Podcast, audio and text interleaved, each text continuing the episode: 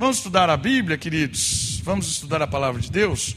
Nós estamos falando sobre as parábolas e como nós começamos toda a nossa mensagem só relembrando o que é uma parábola. Parábola é uma forma didática de ensino. Parábola usa coisas do cotidiano para ensinar verdades espirituais. Então a parábola não está ensinando sobre ovelha, sobre trigo, sobre é, construção. Não, não é isso. A parábola usa essas coisas para ensinar verdades do reino de Deus, para ensinar coisas espirituais. Jesus revolucionou o método de parábolas. E Jesus usa dessas histórias, dessa palavra, dessas frases, para a edificação coletiva, para a transformação coletiva, para aproximar as pessoas de Deus. Então, parábola é como se fosse uma pedra de toque. Você encosta na parábola e os seus olhos se abrem para verdades até então que você não estava enxergando. Essa é a ideia de parábolas. E nós estamos num período interessante da, da história de Jesus. Nós estamos, nós estamos na fase final da sua, da sua vida. Nós estudamos as três últimas parábolas que Jesus falou com os fariseus. Foi uma pedrada atrás da outra, nós vimos isso. E agora, essa parábola é o mesmo ambiente.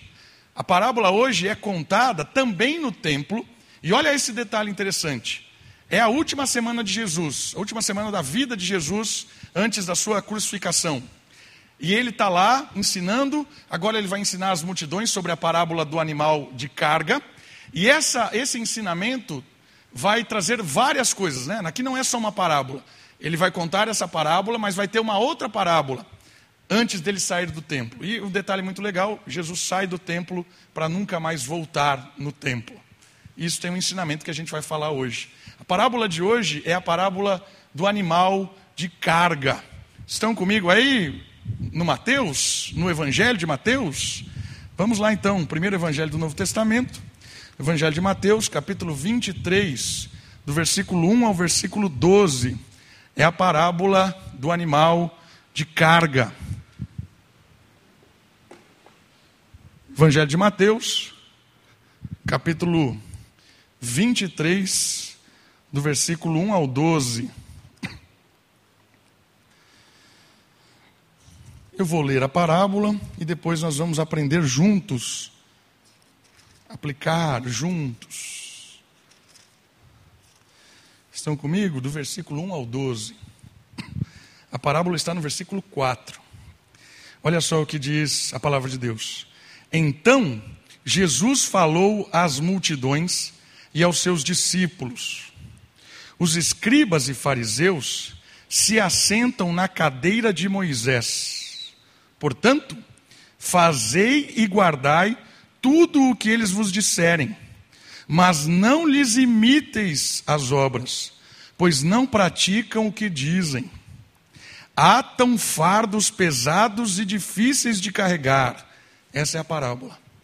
Atam fardos pesados e difíceis de carregar, e os colocam sobre os ombros dos homens. Mas eles mesmos nem com o dedo querem movê-los. Praticam todas as suas obras para serem vistos pelos homens. Alargam os seus filactérios e aumentam as franjas de seus mantos. Gostam do primeiro lugar nos banquetes e dos primeiros assentos nas sinagogas, de serem cumprimentados em públicos e chamados de mestre pelos homens.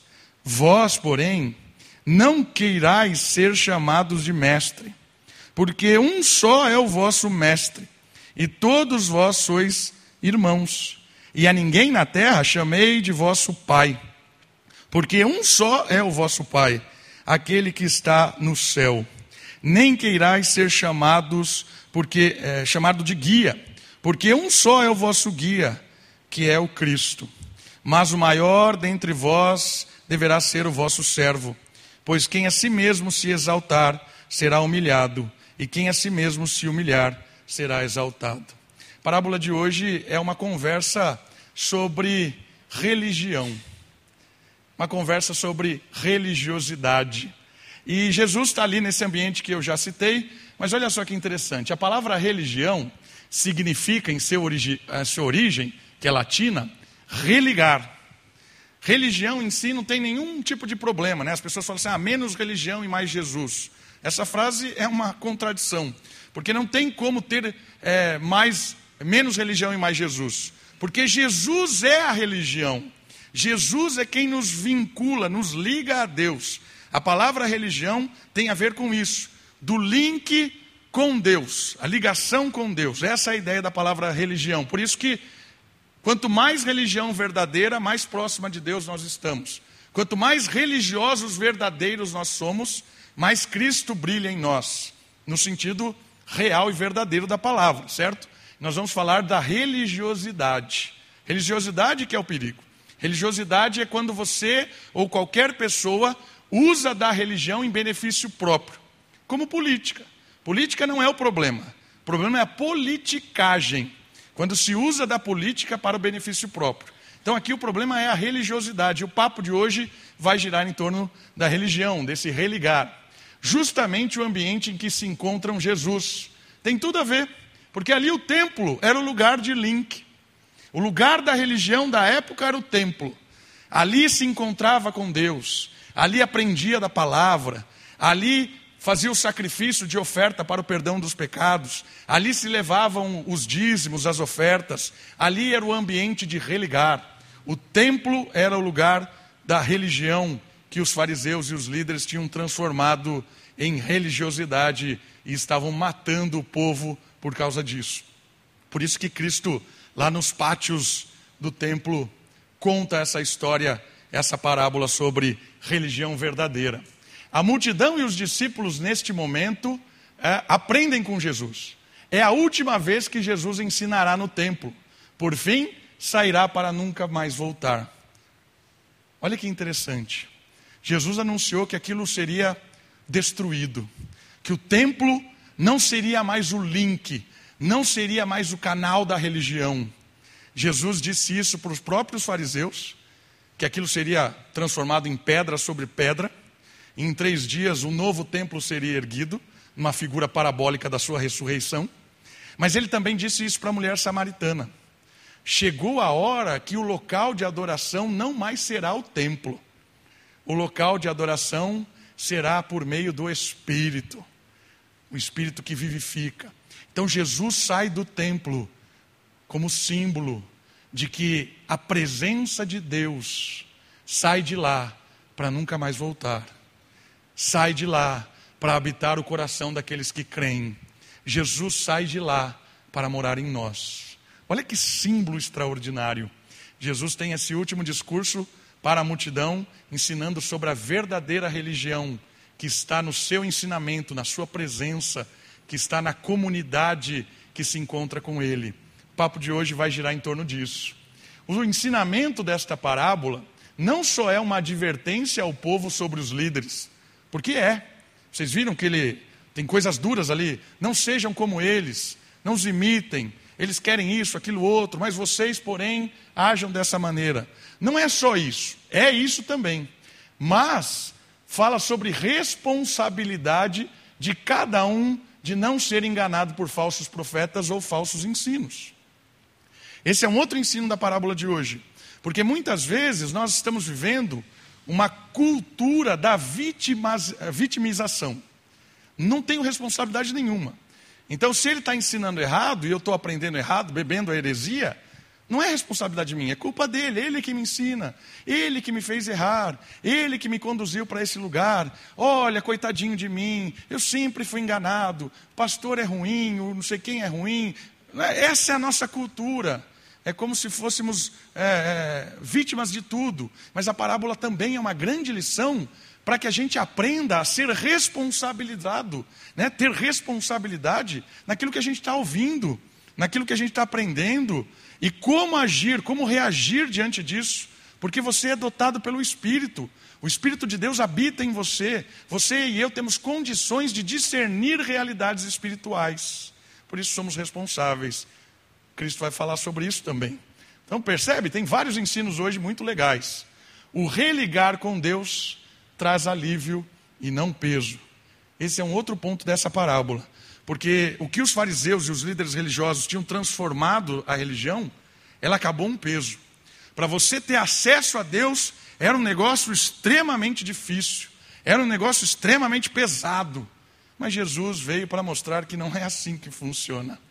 O religar com Deus, baseado na sua obra, é aliviador, é libertador, é pacificador. Portanto, a parábola de hoje vai nos ensinar a diferença de religião e religiosidade, vai nos ensinar a diferença entre líder e ensino, vai nos ensinar a diferença em estar ligado com Deus ou estar ligado com tradição ou qualquer outro rito que não tenha a ver com a intimidade com Deus. Vamos aprender então da parábola? A figura da parábola que aparece em primeiro lugar é a cadeira de Moisés. A parábola está no versículo 4, já falei para vocês. A parábola de hoje é da, do animal de carga. Mas olha o que envolve essa parábola do animal de carga. A primeira figura que aparece para dar base para a parábola é essa cadeira de Moisés. E olha que interessante, o versículo diz assim: Os escribas e fariseus se assentam à cadeira de Moisés. O que isso tem de ensinamento para nós? Olha lá comigo os líderes ocupavam um local digno de respeito e de reverência. Era um lugar que foi concedido e era legítimo essa cadeira. Certo? Eles estavam numa posição em que era de ensino bíblico mesmo.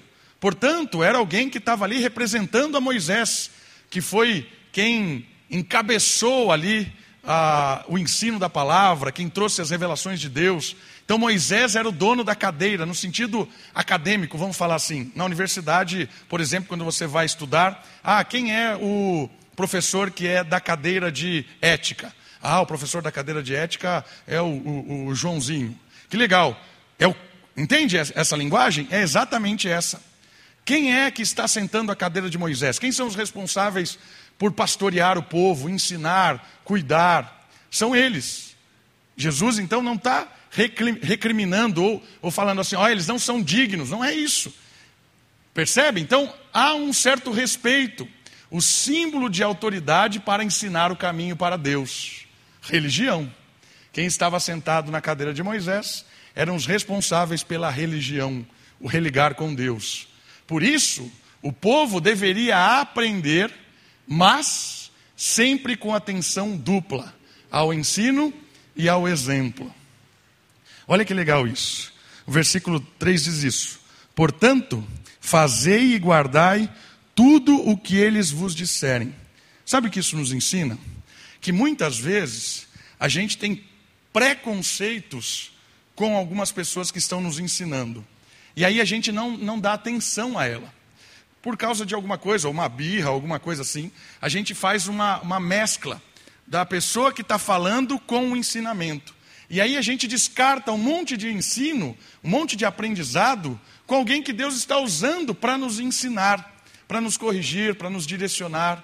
O que Jesus está dizendo é o seguinte: muito daquilo que eles estão ensinando é verdadeiro, é legítimo. Apesar dos pesares, já demos aqui várias a, a, contestações a esses líderes, pela sua hipocrisia e por tudo mais, mas o ato deles estarem na cadeira de Moisés a, a, a possibilidade que eles têm de acesso à lei, muito do que eles ensinam é verdadeiro. Por isso, cuidado para você não descartar a verdade junto com aquele que você não deve imitar. Né? Não, não jogue fora tudo. Isso é muito legal porque às vezes a gente chega num estágio de cristão que a gente não aprende mais porque a gente julga estar mais apto do que os outros. Então vem uma criança, um adolescente, e ele começa a falar com você, e ele começa a ensinar coisas da palavra, e você desconsidera, porque o que eu tenho para aprender com um adolescente? É, eu estou aqui há tanto tempo, não tenho nada a aprender. Você descaracteriza o ensino, olha só que interessante, por causa de quem está ensinando. Então Jesus está nos alertando para atenção com quem fala no sentido de ouvir e não só descartar. Porque Deus usou até uma mula para ensinar. É, a mula estava lá, se você sabe a história ba... do profeta, né? Balaão. A mula falou com ele.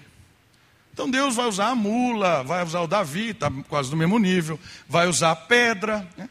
Se não tiver quem pregue, as pedras vão clamar.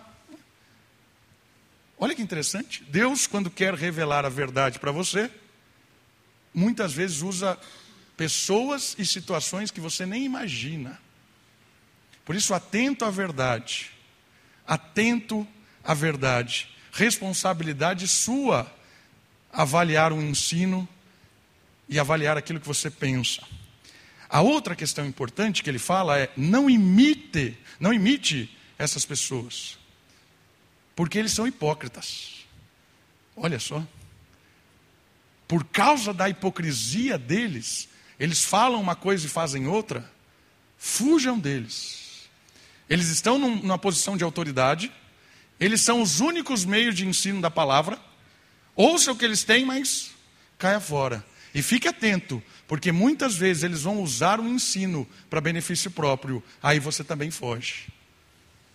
A atenção que Jesus chama para nós hoje, eu acho que a aplica, aplicação disso é que toda vez que você ouvir a palavra, seja pelo pastor, seja por um presbítero, seja por qualquer líder, ou por alguém que você escuta na, na internet, você tem responsabilidade de avaliar aquilo com a palavra.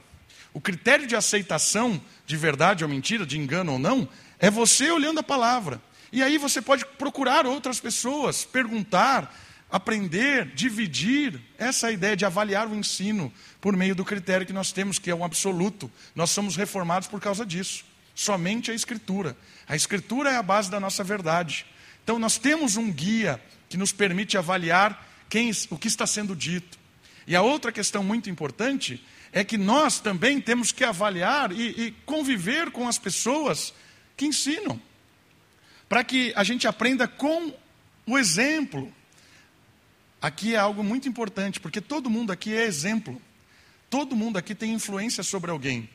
Ou quando você é pai, mãe, você influencia os seus filhos, tio, tia, avó, influencia. Hã? Na escola, na faculdade, no seu trabalho, você tem como influenciar por meio do seu testemunho. Então você também é um canal de religar as pessoas a Deus. Não só pelo que você fala, mas também pelo que você vive, como você demonstra, como você ama as pessoas. Portanto, a responsabilidade também não só recai sobre os líderes religiosos, não só recai sobre mim. Não estou fugindo disso, eu tenho responsabilidade disso. De viver à luz do Evangelho, testemunhando com a minha vida, com as minhas palavras, mas você também tem. No seu ambiente de trabalho, quando você vai lá e fala, tem a oportunidade de testemunhar de Jesus com quem está trabalhando com você, e depois você vive como um hipócrita, faz totalmente contrário à palavra de Deus, caiu no farisaísmo, o espírito farisaico habitou na sua atitude. Esse é o perigo. Então, sentar na cadeira de Moisés aqui simboliza a autoridade que alguém tem para ensino. Todos nós aqui temos autoridade para ensino na vida. E a minha autoridade é um pouco diferente, eu vou falar sobre isso. Mas todos nós temos certa autoridade de ensino. Portanto, ensinem a verdade baseado na palavra de Deus e não no que você acha. E ensine a verdade com a sua vida. Porque como é que você está dizendo que isso é verdade se você nem vive assim? Você realmente crê? Por que, que você não faz? Entende? Esse é um ensino muito legal de Jesus para a nossa vida, como um, como um dia a dia. A outra questão que eu acabei de citar tem a ver também com a cadeira de Moisés e tem a ver com os líderes especificamente. Os que sentam à cadeira deveriam ser respeitados, certo? Mas muitas vezes não imitados. Observe a doutrina, mas não siga o exemplo. A palavra está acima do pregador. Olha que frase. A palavra está acima do pregador. E se o ensino também não é condizente com o dono da cadeira, não ouça. Quem é o dono da cadeira? Moisés. Qual é o ensino de Moisés? Leia os estatutos. Se o que os fariseus estão dizendo está sendo contrário à lei, contrário aos estatutos, não ouça nem o ensino, porque a cadeira de Moisés é acima dos líderes religiosos. A Bíblia é acima dos líderes religiosos. A Bíblia tem autoridade acima dos líderes. Portanto, ouça a palavra. Percebeu? O que eu queria também destacar é esse texto de Atos. Então, deixa o seu dedo aqui em Mateus e vai comigo em Atos. É um, um acontecimento interessante aqui. 23, 5 de Atos dos Apóstolos. Um pouquinho para frente, depois do evangelho último, que é o de João, Atos capítulo 23, lá no finalzinho desse livro fantástico da história da igreja, 23, versículo 5. Olha só o que diz. Disse Paulo: Irmãos, eu não sabia que era o sumo sacerdote. Por que, que Paulo fez isso? Porque Paulo estava. Porque está escrito: Não falarás mal do líder do teu povo. Paulo estava aqui num embate no sinédrio. Em um determinado momento, Paulo dá uma paulada no sumo sacerdote. E aí os caras, oh, você não está respeitando o sumo sacerdote. E aí Paulo baixa a bolinha, porque Paulo percebeu.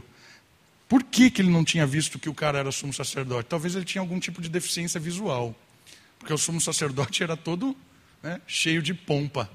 Paulo fez alguma coisa, e o texto diz, depois você pode dar uma olhada lá, que causou espanto, porque Paulo estava contestando o sumo sacerdote.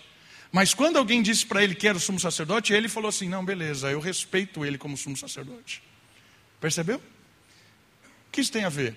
Tem a ver que a gente tem que tomar cuidado, porque muitas vezes a gente olha alguém que está falando alguma coisa que não está correta, isso não nos dá o direito de associar o ensino errado dele com ele, ao ponto da gente começar a falar mal dele e não do ensino. Ah, esse cara realmente é um imoral, é um hipócrita, é não sei o que e tal. Começa a atacar o cara. E às vezes nem é nada disso. Às vezes, às vezes o cara está com um erro ali que ele falou, mas porque faltou um pouco de estudo, de maturidade. Cuidado com isso. A gente tem mania e facilidade de falar que as pessoas são hereges. Ah, fulano de tal é herege. Fulano de... Calma com isso, né? Se for, se for avaliar todo mundo pelo critério do seu, do, do que você acha certo e errado, todo mundo é herege, porque ninguém pensa que nem você. Né? Se, se você sentar comigo 10 minutos e começar a fazer perguntas, você vai embora certo de que eu sou herege. 10 minutos, não precisa fazer mais do que isso. Porque a gente vai discordar de um monte de coisa. Né? Então aqui a, a, questão importante é de perceber essa diferença. Né? E é claro que a gente vai considerar o ensino errado e vai devagar percebendo que muitas vezes a pessoa que está ensinando realmente é mal intencionada. E aí a gente cai fora, a gente foge. Mas um ponto que eu queria destacar, que Paulo aqui nos ensina, é o respeito pelo líder. Por que, que há esse respeito pelo líder? Porque quem senta na cadeira de Moisés, nesse período aqui, vai ser cobrado. E no Novo Testamento? No Novo Testamento tem dois textos muito fortes. O primeiro deles está em Tiago, que diz assim: Não seja muitos dentre vós que ensinem, porque aqueles que ensinam terão maior cobrança de Deus. Olha que peso. Então, quando eu estou aqui à frente, irmãos, eu estou temendo a Deus pelo que eu estou falando, porque cada palavra que eu pronuncio será cobrado de mim. Deus vai me cobrar, porque eu estou propondo ensinar a palavra de Deus. Nesse sentido, cai sobre mim uma responsabilidade muito grande. E por causa disso, deve haver um respeito de quem ocupa, né, para aqueles que ocupam o púlpito. Quando eu chego aqui, quando eu tenho autoridade é, como ministro do Evangelho, de ensinar a palavra de Deus, há um respeito de quem ouve.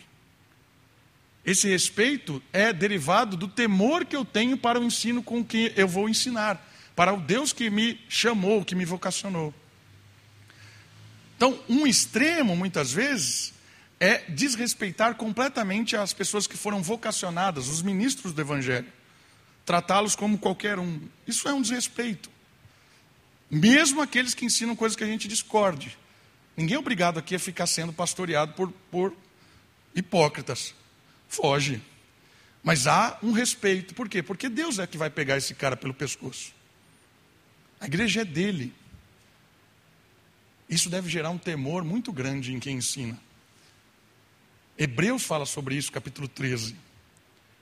Fala que os líderes vão ser cobrados de uma forma mais contundentes. Por isso, colaborem. Né? Então, um extremo é muitas vezes a gente desrespeitar. E o outro extremo é também colocar o líder num pedestal de idolatria. E aí, Timóteo, quando Paulo escreve para Timóteo, ele diz assim: não aceite qualquer denúncia contra um presbítero, contra um líder. Porque as pessoas às vezes fazem de maldade. Mas, vejam o que está sendo dito. Apareceu uma, duas testemunhas? Apareceu. Estabeleceu a verdade? Estabeleceu. Todo o presbítero, todo o líder, todo o pastor precisa ser corrigido publicamente. Está lá em Timóteo capítulo 5. Para que todos aprendam e tremam. Então, olha só, não, não existe essa história do líder ungido, intocável do Senhor. Por um lado, existe o extremo do desrespeito. Pessoas não consideram, não respeitam o líder religioso, não o trata como líder, que está ali com um papel de religião, no sentido de ligar vocês, ligar-nos a Deus pelo ensino da palavra. E o outro extremo é adorar. Nossa, cara é autoridade espiritual, o supra-sumo.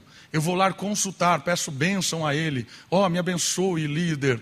Diga, eu caso ou compro uma bicicleta. Responda-me, líder. Virou um oráculo da igreja, né? Isso é engraçado muitas vezes para nós presbiterianos, mas isso acontece aí a rodo. A rodo. Pessoas idolatrando e o cara faz questão de ser idolatrado e não faz nada na vida sem consultá-lo. E aí temos dois extremos perigosos: o desrespeito e a idolatria. Precisamos chegar ao meio termo.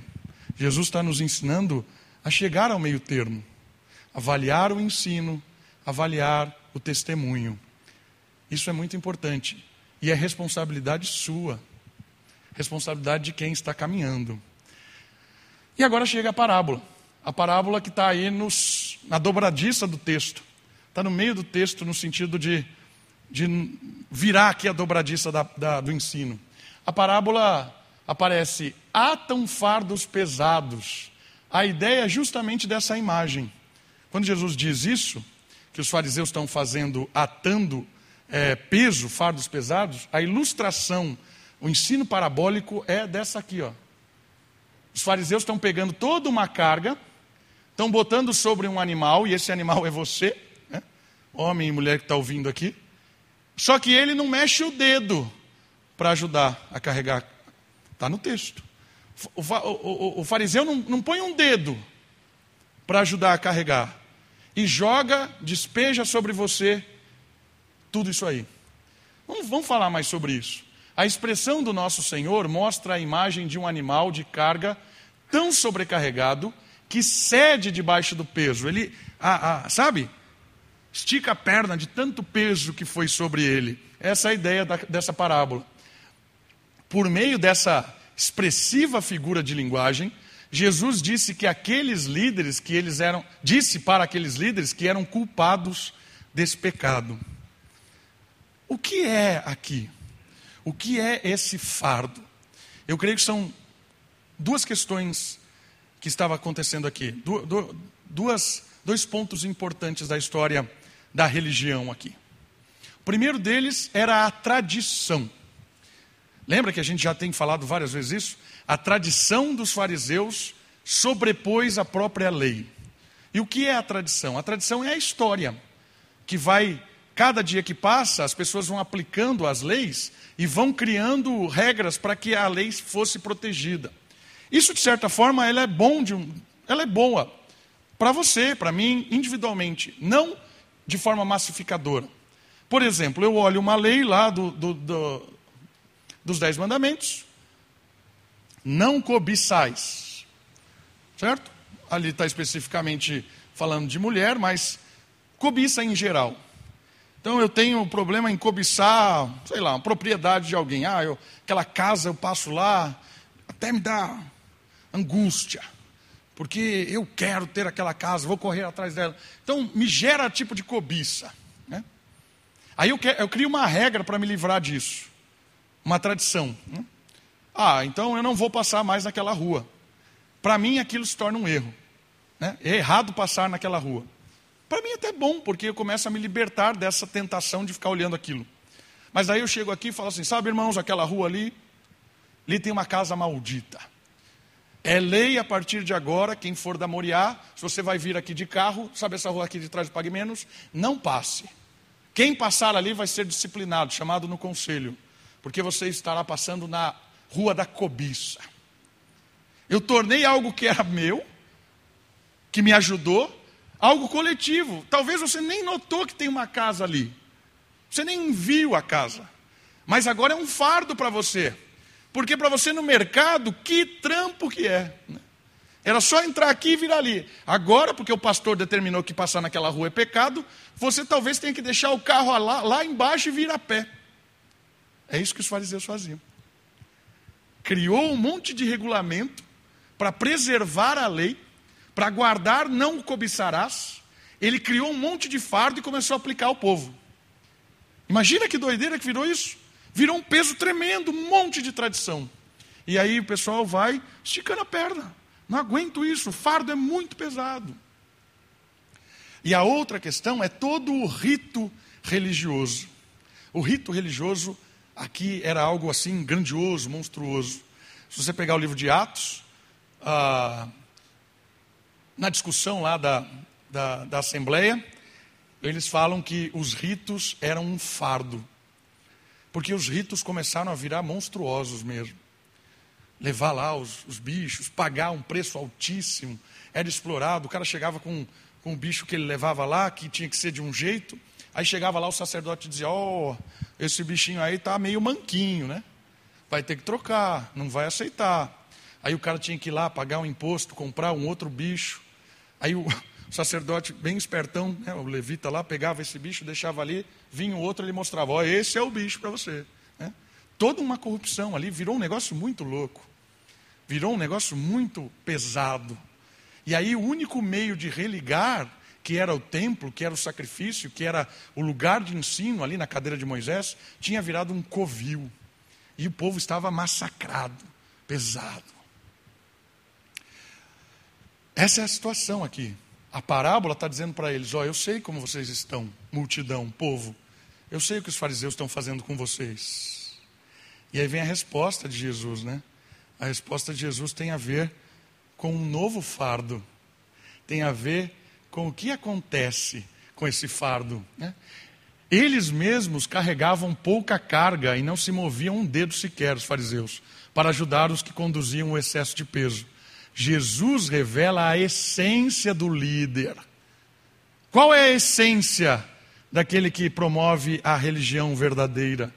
Aquele que vem para aliviar o fardo, pois ele carrega sobre as suas costas todo o peso.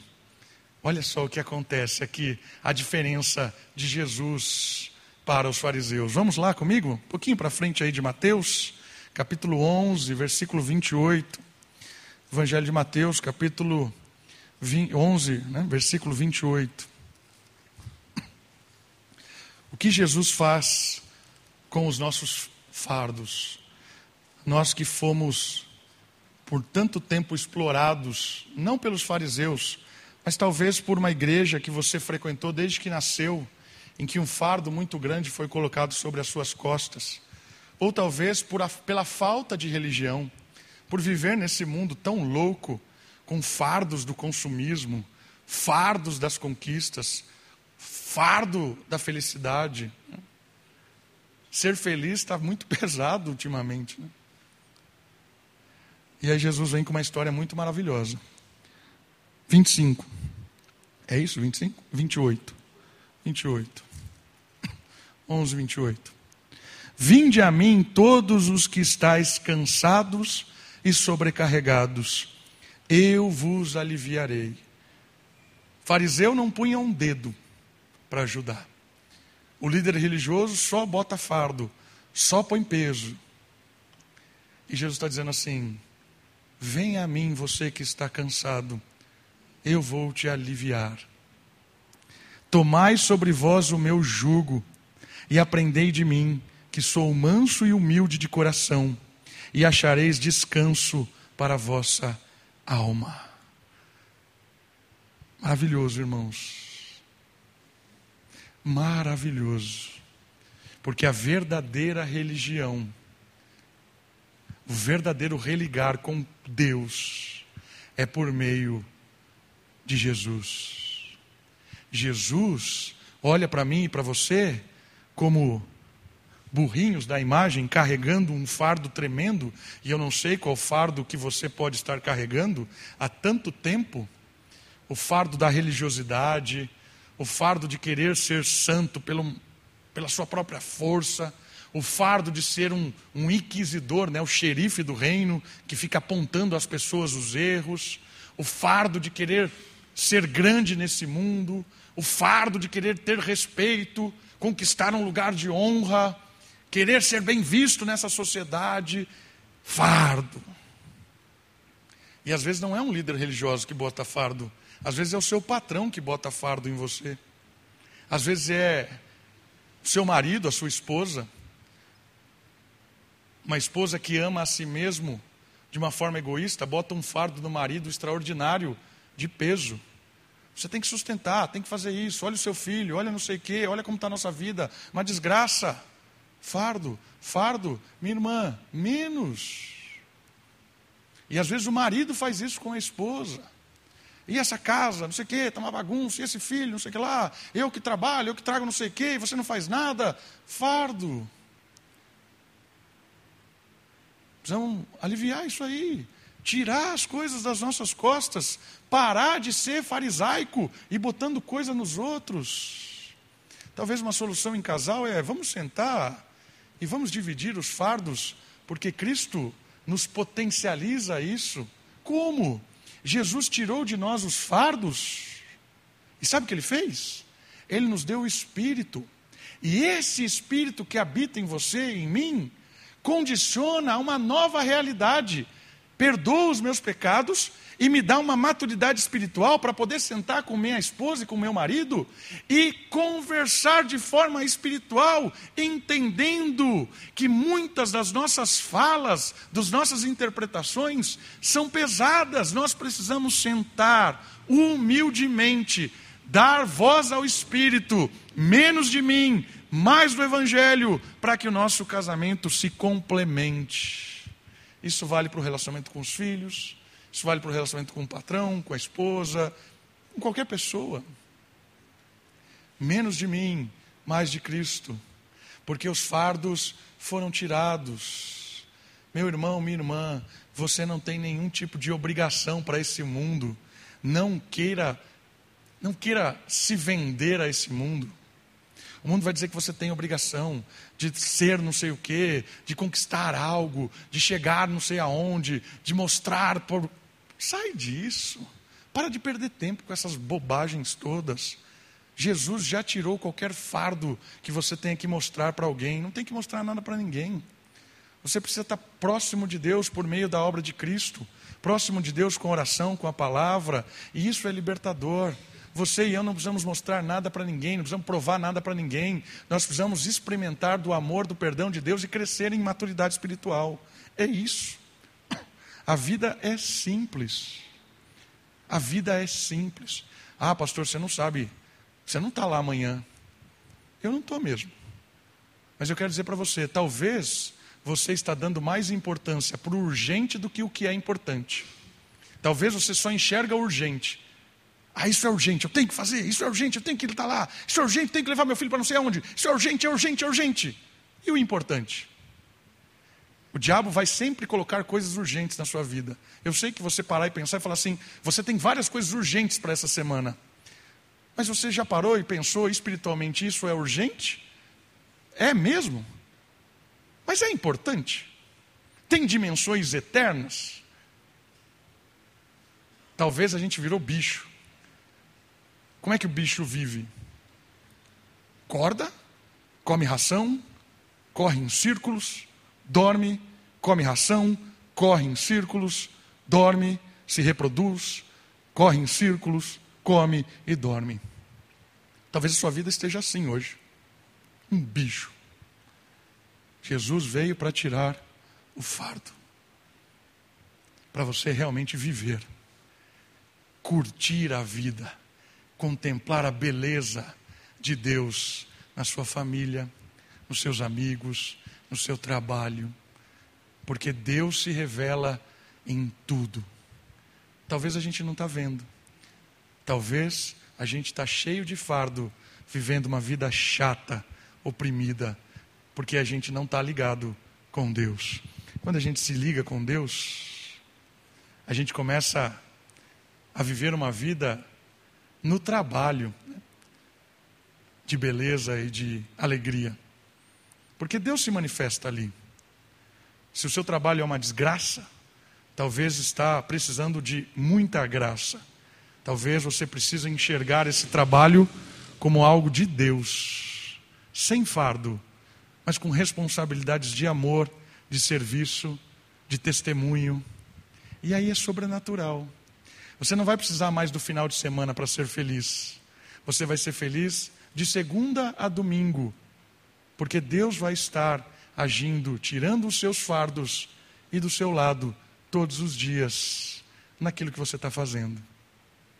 Libertador, libertador. O mundo hoje quer happy hour, sexta-feira. O mundo está cego. Com Jesus, o happy hour é 24 horas por dia, sete dias da semana. No meio da tempestade, no meio das trevas, no meio da sombra da morte. Jesus disse isso. Ainda que você andar, né? O Salmo fala isso. Ainda que andeis pelo vale da sombra da morte, não temereis. Por quê? Porque Ele está comigo. Isso é paz, é alívio de fardo, isso é libertador, queridos. Isso faz a gente viver de forma mais leve, mais contemplativa. E pós-parábola, há uma reação muito forte com o farisaísmo. Olha só, tornando-se oportunistas. Porque os, os faraós, olhei o cara, achei que era um faraó. Os fariseus, né? Os fariseus se tornaram oportunistas religiosos. Por quê? Porque os religiosos não moviam os, não moviam os fardos, nem com o dedo, quanto mais colocariam nas suas costas. Jamais fariam isso. Por quê? Porque ocupavam a cadeira de Moisés com um intuito muito específico: usufruírem dos privilégios que ali encontravam. Eram habilidosos em usar o sistema para lhes tornarem grandes. Esses caras se tornaram especialistas em usar o sistema para se tornarem cada vez maiores. Isso é um alerta para todo líder religioso, mas isso é um alerta para todo mundo. Às vezes a gente usa a situação que Deus colocou a gente e viramos oportunistas, exploradores de pessoas. Cuidado, é um alerta importante. O espírito farisaico carrega inconsistência, exibicionismo, e ostentação, preeminência, influência e poder. É o que está no texto. Essas palavras estão no texto. O espírito farisaico, que está muitas vezes em vários líderes religiosos, em vários crentes também, carregam essas palavras fortes aí. Né? Olha lá Mateus 23, que é o nosso texto base. Olha as palavras aparecendo aí. 5. Praticam todas essas obras para serem vistos pelos homens. O que é isso? Exibicionismo. Ensinavam e não viviam. O que é isso? Inconsistência. Gostavam do primeiro lugar nos banquetes. O que é isso? Ostentação, preeminência. Queriam ser chamados de mestre por quê? Influência, poder. Olha o que eles faziam aqui, só para um, uma questão de esclarecer o texto. Aparece duas coisas aí. Alar, alargavam os seus filactérios e aumentavam as franjas de seus mantos. O que é filactério? Filactério era uma bolsinha de couro e ali dentro tinham quatro é, textos das Escrituras. E eles andavam com essa bolsinha, principalmente no período matutino da oração, tiravam aqueles textos e oravam o texto, liam o texto. E a, essa era o intuito, desde pequeno, judeu com 13 anos, quando virava adulto, né, já andava com isso. E aí o que, que eles faziam? Eles deixavam o negócio grande. Né? Então a fitinha lá, em vez de ser pequena, eles faziam um negócio gigante para amarrar aqui na cabeça, para que a pessoa veja, olha que homem piedoso. Né? Botava no braço aqui uma fita que andava, tipo uma, um véu de noiva, assim, né? Então, texto lá escrito em Times New Roman 125, desse tamanho, carregava assim andando. Né? é, para ser visto, não tinha nada de piedade. E essas, essa orla aqui da, do, do, manto, é aquilo que Jesus fala da orla, lembra da mulher? São beirinhas assim, era uma fita branca com linhas azuis, e eles diziam, faziam essa, esse negócio virar um vestido, porque representava piedade. Então eles queriam ser vistos. Né? Então, olha, esse espírito farisaico é ou não é a realidade do nosso mundo hoje? É inconsistência, né? As pessoas, não importa quem você é com as suas atitudes, importa o que você tem. É. Consistência. Exibicionismo, faz as coisas para aparecer. Nossa, quer o tempo todo estar tá por cima. Ostentação, irmãos. Isso aqui é diabólico. Diabólico. É. Você quer avaliar um pastor? Isso aqui eu acho que é a primeira coisa. Você olhou isso aqui, o cara ostenta. Foge, cara. O cara não entendeu nada. Não entendeu nada. Preeminência, influência, poder. Ele está claramente em muitos líderes religiosos atuais. E também é uma grande armadilha para todo o povo de Deus. É uma grande armadilha. Por quê?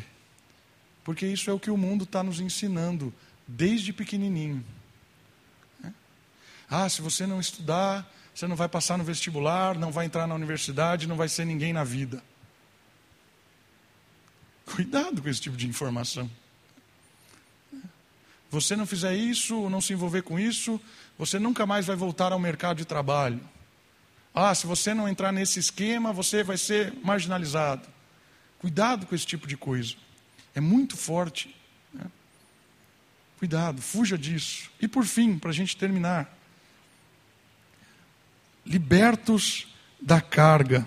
Porque ele fala isso, né? Mas vocês, vocês são diferentes. Vocês são diferentes.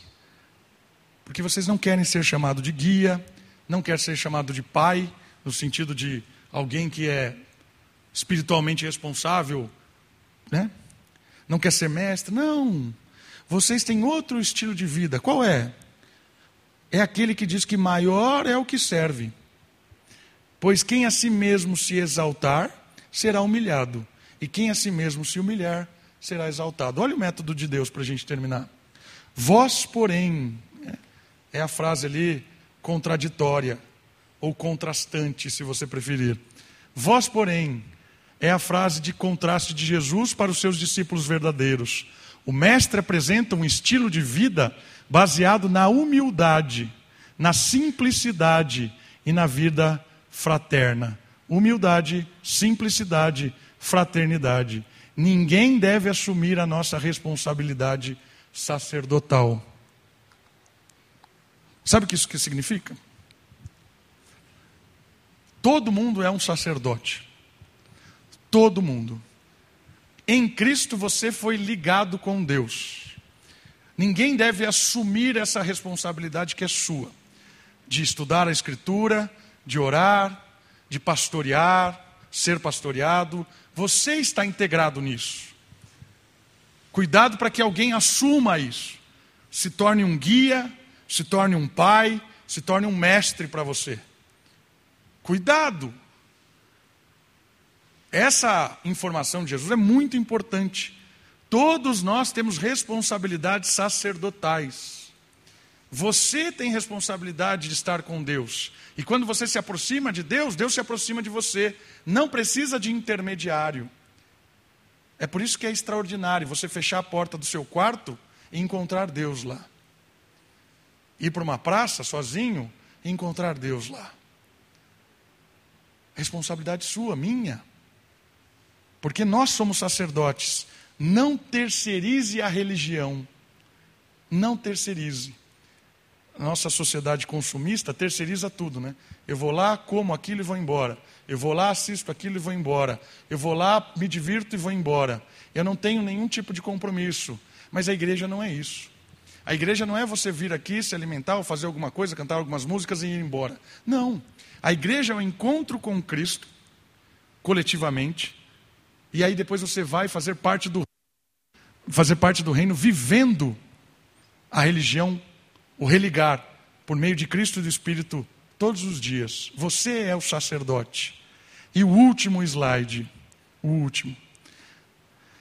Todo mundo está pronto para servir. Todo mundo está pronto para trabalharmos juntos. Olha lá, prontos para carregar. No reino, a grandeza consiste em ser grandemente prestativo. Frase de Richard Baxter, puritano. No reino, a grandeza consiste em ser grandemente prestativo. Nós somos libertos das cargas excessivas para podermos carregar as cargas uns dos outros. Olha que legal. Deus nos tirou as cargas não para a gente virar vagal espiritual, não. Mas para que a gente possa carregar com alegria, com ânimo as cargas uns dos outros. A exaltação de todos os crentes é a humildade. Quem se humilha será exaltado. Esse é o mundo invertido da Bíblia, irmãos. Esse é o mundo extraordinário do reino. Jesus alivia as nossas cargas para a gente viver de forma leve, tranquila, humilde, simples, sem precisar mostrar nada para ninguém. Você não deve nada para ninguém, só o amor. E ao mesmo tempo, esse alívio nos torna pessoas prontas para auxiliar os outros, não como fariseus, que jogam coisas, responsabilidade nos outros. Esse é o método vitimista. É tudo a culpa do outro. É o outro que tem que fazer, é o outro que tem que visitar, é o outro que tem que ligar, é o outro que tem que não sei o quê, é o outro, é o outro. Não, eu posso servir enquanto também sou servido. Carregamos as cargas uns dos outros. Essa é a ideia dessa parábola libertadora.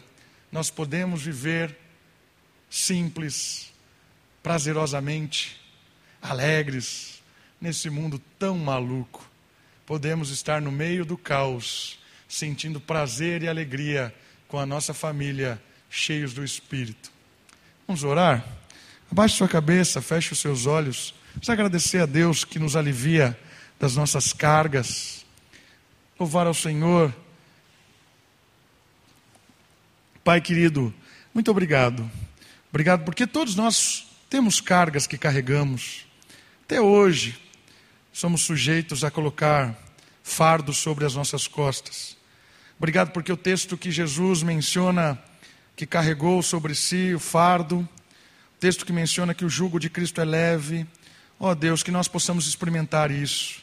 Nós possamos caminhar lado a lado com o Senhor Jesus experimentar a liberdade que vem do alto, a simplicidade, a paz, a alegria, experimentar do teu amor, ó Pai, todos os dias. E que esse amor que vem do Senhor transborde na nossa vida para com os nossos filhos, nossos cônjuges, nossos colegas de trabalho, os vizinhos, que percebam o amor que vem do alto e é derramado por meio das nossas atitudes e falas. Obrigado, Jesus, pela Moriá por esse povo tão amável, querido, que se reúne aqui domingo para cultuar ao Senhor, adorar ao Senhor, se envolver com a tua palavra. Que o Senhor nos leve para este mundo sendo sal e luz. Que o Senhor dê oportunidade para as crianças essa semana testemunharem do teu amor. O Senhor dê oportunidade aos jovens, aos casais, aos idosos. Onde o Senhor levar o povo da Moriá, que esse povo abençoado seja instrumento de bênção para esse mundo, ó Deus. Cuida de nós, nos dá alegria, esperança. Cuida dos nossos irmãos que estão enfermos, que possam sentir-se, ó Pai, confortáveis com o Senhor, esperançosos. Cura, ó Deus. Cuida da nossa comunidade. Nós te louvamos, te adoramos e confiamos em Ti. No nome do nosso Salvador Jesus Cristo. Amém.